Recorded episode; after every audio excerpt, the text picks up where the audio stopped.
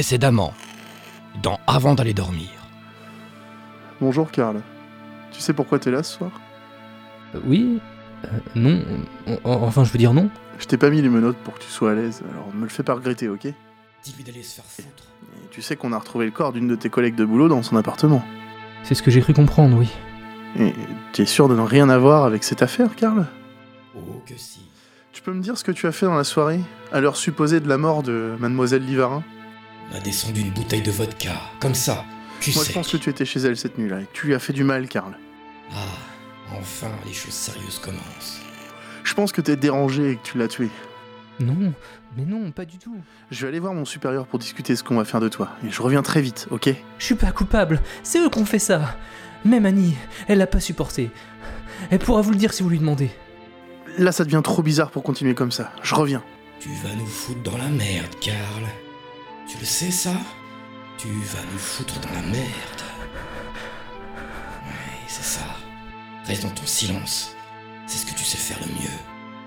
Je vais te laisser, moi aussi, Karl. Je vais te laisser dans ta merde.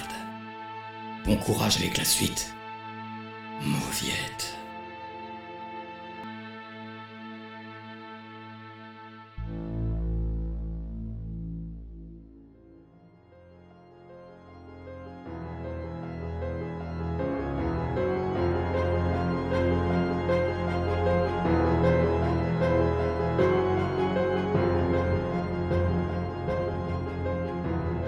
Bonsoir à tous, mes très chers adorateurs de sensations fortes. Demain soir sera venu le temps de retrouver la seconde partie de l'épisode Garde à vue, dont vous avez pu écouter la première partie sur le podcast avant d'aller dormir.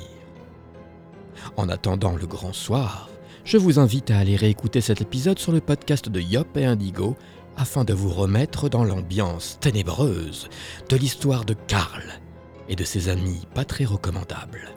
Je vous donne rendez-vous ce jeudi 6 mai, à partir de 23h sur Creepystory, pour participer à ce crossover venu tout droit des enfers.